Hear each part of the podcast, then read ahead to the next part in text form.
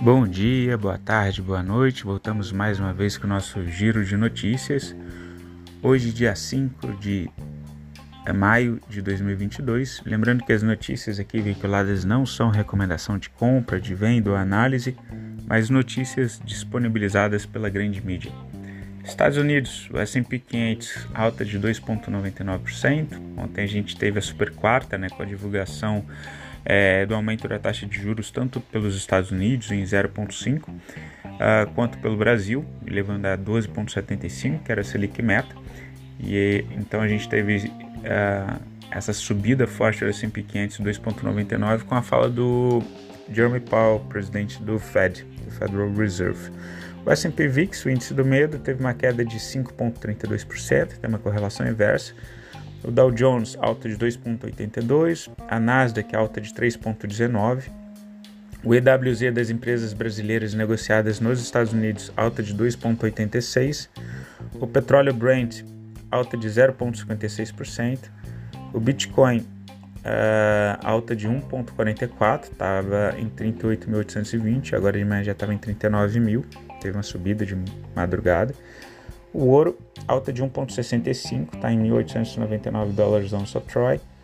E o West Bond de 10 anos, Tesouro Americano de 10 anos, a alta de 0,27, está rendendo 2,95 em 12 meses.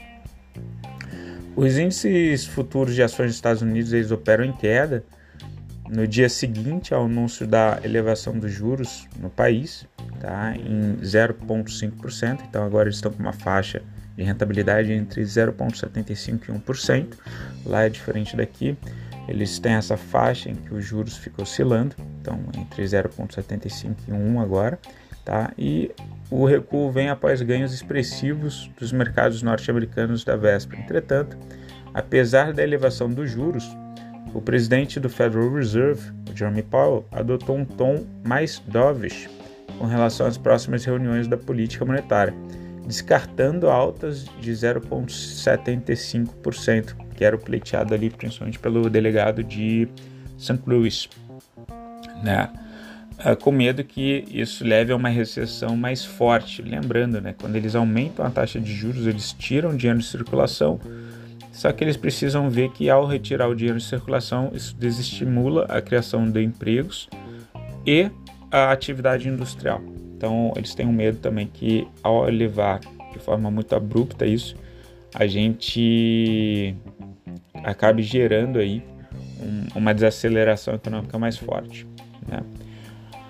Por outro lado, isso também dá armas para quem quer criticar o governo, né? Porque se eles dizem que o Banco Central demorou a atuar uh, e a elevar juros, né?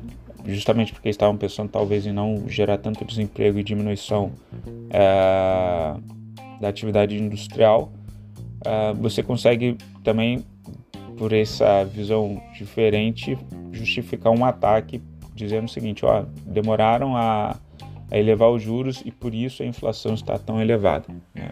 Bem que é, mas eu acho que a situação acaba sendo bem mais complexa que essa com a China, inclusive, ali é, fazendo lockdowns é, nas maiores cidades ali industriais. Né? Por exemplo, ontem a Volkswagen já falou que vai ter que suspender alguns turnos para produção de veículos, porque já está faltando componente. Né? Os componentes disponíveis no mercado vão ficar mais caros, com isso eles vão ter que é, colocar insumos mais caros nos carros, e isso acaba consequindo então com o aumento também do preço dos carros, só para citar um exemplo. Né? Em relação às criptomoedas, a gente viu que agora de manhã o Bitcoin estava em 39 mil, voltou a, a, testar ali os 40 mil, tá? e o Ethereum está 2,9 mil uh, dólares. O petróleo uh, ele segue numa tendência ali de alta depois que a, a, a Europa falou que não vai usar mais o petróleo russo até o final de 2022, né? E o minério de ferro, a gente teve a volta do feriado da China, o Japão continua ali ainda em feriado, mas voltou com o minério de ferro subindo, tá? Após anúncios de é, incentivos pelo Banco Central chinês, tá? Isso pressionou o preço do minério de ferro para cima. A China, né, teve nessa volta aí um fechou ali em 44.010. Tá? O Japão continuou ainda fechado para o feriado, vamos acompanhando, mas no geral na Ásia as bolsas de valores fecharam sem sentido único, tá? Com a bolsa de Tóquio aí fechada, é, China para cima, alguns para baixo. Na Europa, o estoque 600 teve queda de 1,08%, mas a gente teve a Alemanha, por exemplo, DAX 30 com alta de 1,67%. Na Europa, as bolsas de valores elas acabaram no geral, na grande maioria ali operando em alta, tá? O estoque 600, uh, apesar dessa queda, a Alemanha DAX 30 teve uma alta de 1.67, a Inglaterra o FTSE 100 teve uma alta de 1.39, a França o índice CAC 40 teve uma alta de 2%. Então as principais bolsas fecharam uh, no campo positivo, tá? Com a fala do Jeremy Powell nos Estados Unidos, é, falando que então que ele vai ser mais dovish, que eles não vão aumentar o, os juros de forma tão abrupta. Isso daí jogou as bolsas um pouquinho para cima. Agora os investidores estão esperando o anúncio do Bank of England, né, o, o Banco Central do Reino Unido, para divulgação da taxa de juros, lembrando que o Reino Unido não faz mais parte ali da Europa. Né.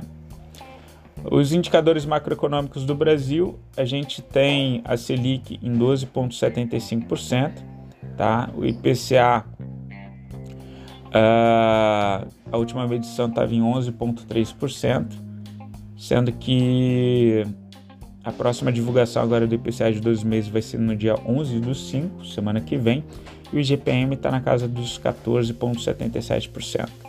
Tá? Em relação à política brasileira, os jornais estão ah, falando ali muito da corrida eleitoral, né? Dizendo que teve a troca da campanha do chefe de comunicação da campanha do Luiz Inácio, tendo em vista que eles não estão conseguindo a, agregar pessoas na rua, né? Para os eventos. Repercutiu também bastante a utilização de verba pública de 100 mil reais pelo município de São Paulo para financiar um evento que teve no dia 1 de maio em que o Lula discursou e aí estão acusando a, a Daniela Mercury, a cantora de, de pré-campanha, uh, e estão questionando também essa utilização de recursos públicos para um evento que foi partidário, né, segundo a visão de, de alguns. Uh, no, em relação ao Centrão, o pessoal está repercutindo também que possivelmente o PSDB e o MDB eles vão se juntar e vão deixar o Dória como vice da TB, tá? De na corrida ali eleitoral. Então tentando fazer ali então uma chapa de, de meio. Em relação à parte da inflação, a gente o Banco Central então subiu um ponto percentual.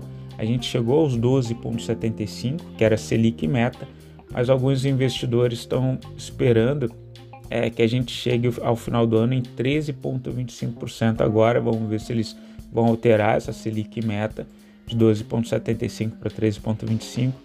É, como forma de reduzir a inflação. Por isso que é importante a gente esperar agora no dia 11 do 5 a divulgação do IPCA para ver se a inflação ela vai ceder ou não, tá? Em relação à bolsa de valores, o Bovespa ontem teve uma alta de 1,7%, fechou com 108.344. O dólar, uma queda de 0,06, fechou em R$ 4,91. E o IFIX, uma queda de 0,25, fechou em 2.787. Em relação aos commodities, o boi gordo, uma queda de 0,54%, fechou em R$ 322,75 a arroba. E o milho, uma queda de 0,69 de queda, acompanhando a queda do dólar, fechou em R$ 89,45 é, arroba, né? A demanda mais fraca da China e a migração da oferta de animais que seriam abatidos ali em frigoríficos que tiveram habilitação suspensa pela China, isso ajudou a reduzir ou na queda do preço da arroba do boi gordo, tá? segundo ali noticiado pelo Notícias Agrícolas.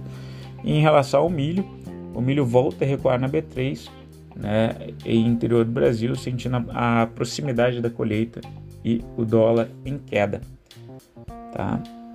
Em relação ao fluxo cambial dos estrangeiros, a gente continua sem os dados do Banco Central, os servidores voltaram a entrar em greve, tá? Mas na posição dos mini índices teve aquela correção é, muito em, em, função ali do vencimento dos contratos no mini dólar, mas mostra que eles estão mais comprados no mini dólar do que no mini índice. Estão com 136.750 contratos do mini dólar contra 131.448 do mini índice. Uh, vamos esperar os ajustes. Né? A gente vai ter vencimento do mini índice no meio do, do mês. Mas em princípio, mais comprado em mini dólar seria dólar para cima. Vamos acompanhar aí, apesar de que eles voltaram ali a, a segurar no mini índice. Vamos acompanhar, seguro é, não não está muito definido, está muito embolado ali a posição do, dos mini índices ainda. Pessoal, fico por aqui, desejo vocês ali um excelente resto de semana. Qualquer coisa entre em contato, tá bom? Beijos, tchau, fui.